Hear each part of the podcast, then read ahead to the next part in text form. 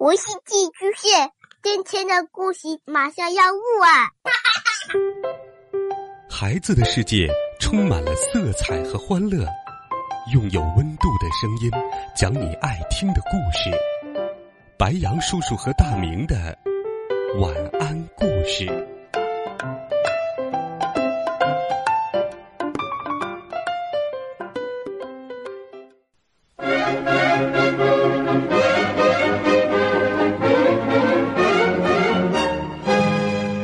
小朋友们、同学们，晚上好！又到了白羊叔叔给你讲故事的时间啦。今天，白羊叔叔继续为你讲好听的、神奇的大盗贼系列故事，一起来听《大盗贼系列》第三部《危险的沼泽地》第九集：扔了，彻底扔了。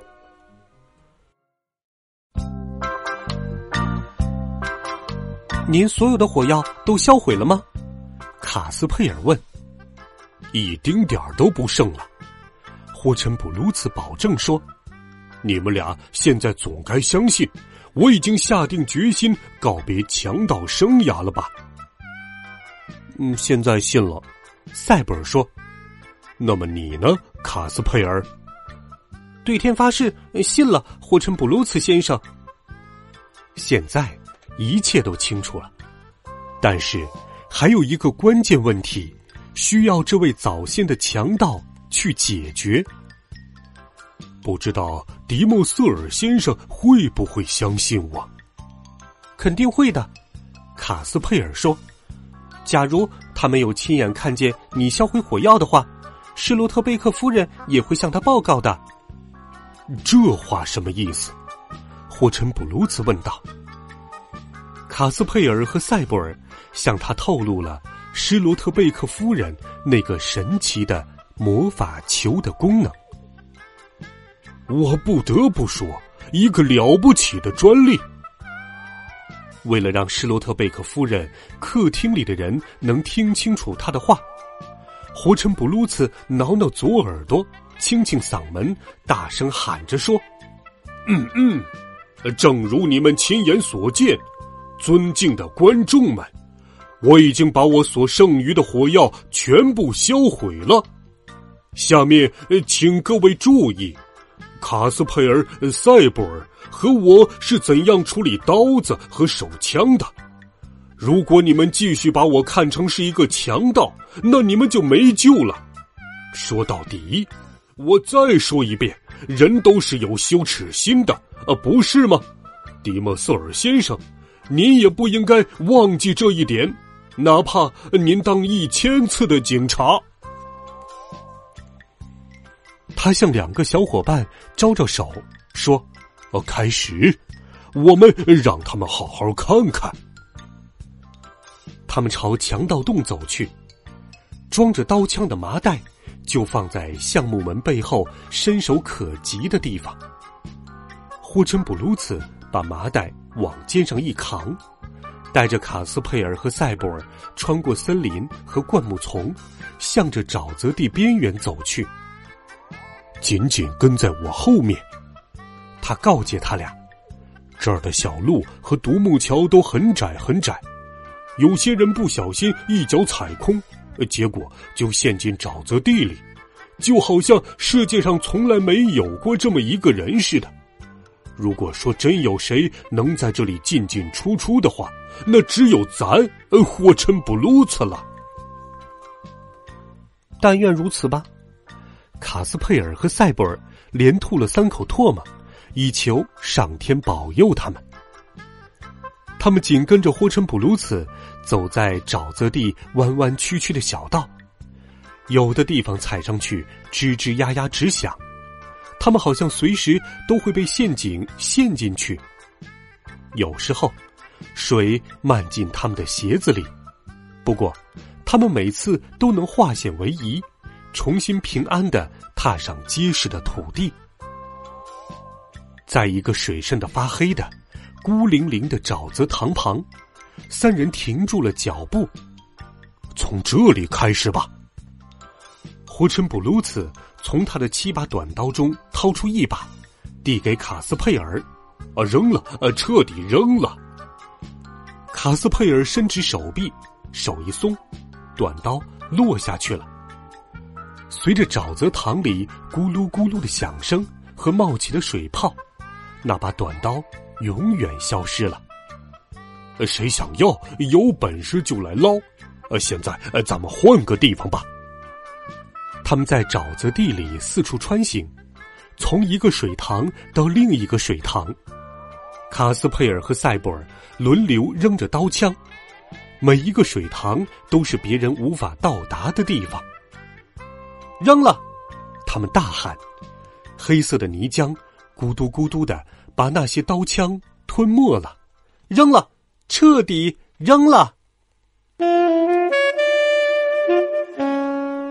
第十集，往后怎么办？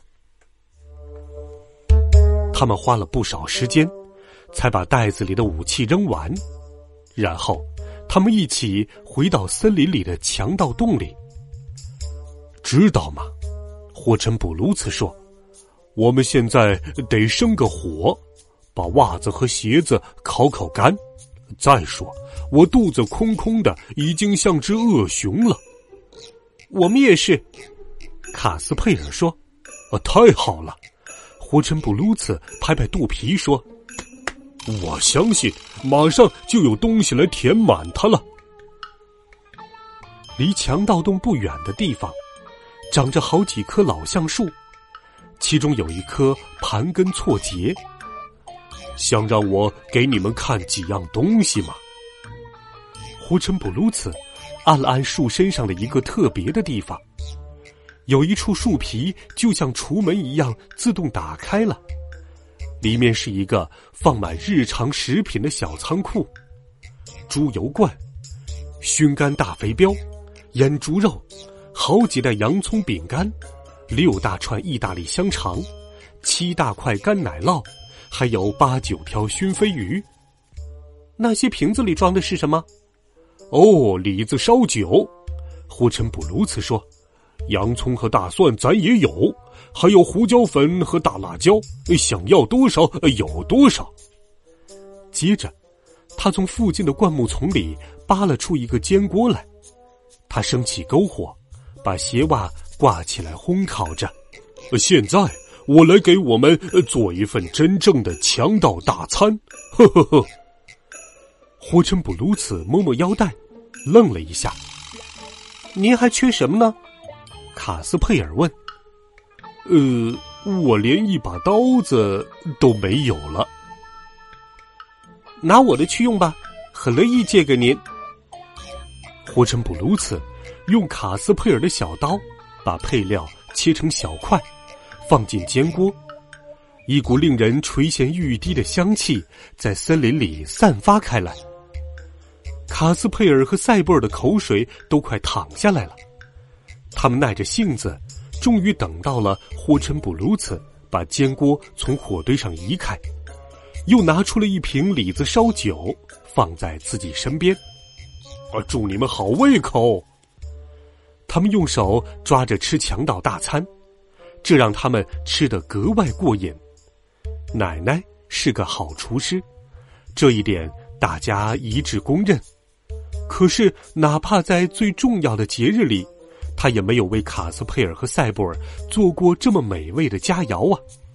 这么多的洋葱，这么多的大肥肉，而且外面还加了大蒜。嗯嗯，真让我很惊讶。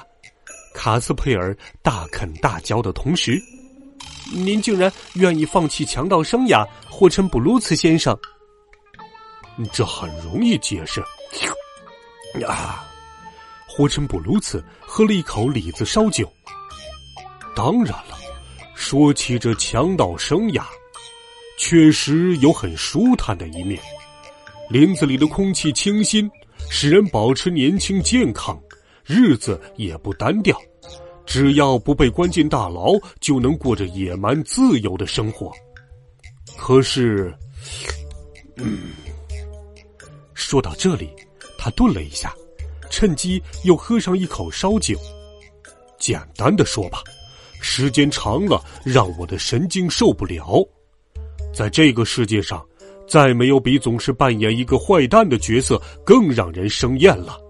总是得干一些坏事情，哪怕你不想干的时候，去袭击老太太喽，偷自行车喽，在警察面前东躲西藏喽，实在是消耗体力，折磨神经。呃，这是大实话。啊，再说，嗯，霍陈布鲁茨喝下第三口酒。啊，再说，我对强盗生涯已经厌倦透顶了。我很庆幸，这一切呃终于结束了。再说一遍，对此我真的很庆幸。那么，卡斯佩尔问：“您打算往后怎么办呢？”霍陈布鲁茨先生，您有什么计划吗？嗯，没有，没有。霍陈布鲁茨说：“呃，总会有办法的吧。”他们把煎锅吃了个底儿朝天，然后热烈的讨论起什么样的职业对霍陈布鲁茨最合适。这实在不那么容易。首先，除了强盗这一行以外，他还没有学过别的。哎，再说了，霍陈布鲁茨说，最好能在林子里找个活干，这活儿不能太辛苦，最要紧的还得有点乐趣。什么挖煤炭？什么采石场敲石头，这样的活儿，霍陈布鲁茨根本不予考虑。可供选择的职业并不多，卡斯佩尔说：“最好是找一个到现在为止还没有被发明的职业，可能对您最合适。比如说，在一个苗圃里教那些树画画什么的，或者种植能食用的剧毒食盐菇。”塞布尔建议说。或者培植罐装机油菌，呃，这主意不错。霍陈布鲁茨笑嘻嘻的说：“我还能做最好吃的樱桃酱呢。那还不如做烟熏山椒粪，用鹅卵石做奶油，用臭蘑菇做面粉，或者用蚂蚁卵做甜酒。如果你问我的话，卡斯佩尔说。”您在野兽出没的小路上担任搬道工，让野兽们像火车一样各走各的道，一辈子不碰头。这个工作前景远大，最多一年半以后，您就会被提升成兽道搬道工总指挥。他们很热烈的胡说八道着，一直想不出什么新花样为止。然后，他们一起放声高唱强盗歌，唱累了的时候，霍陈布鲁茨。就给他们讲他的冒险故事，以及他怎么运气好，长年累月的牵着警察的鼻子打转转。他讲的又惊险又滑稽，讲的人眉飞色舞，谁也没有觉着时间过得飞快。突然间，森林里暮色沉沉，傍晚降临了。火尘布鲁茨提醒说。我认为你们俩应该回家了，否则就有麻烦了。我们把鞋子袜子穿起来吧，把篝火彻底扑灭。我送你们俩到城边，免得你们在回家路上一不小心落到强盗手里。呵呵呵呵呵呵。好了，孩子们，这一集大盗贼的故事，白杨叔叔就给你讲到这里，希望你能够喜欢。如果你喜欢白羊叔叔讲故事，也请把它分享给更多的好朋友。我们明天见，晚安，好梦。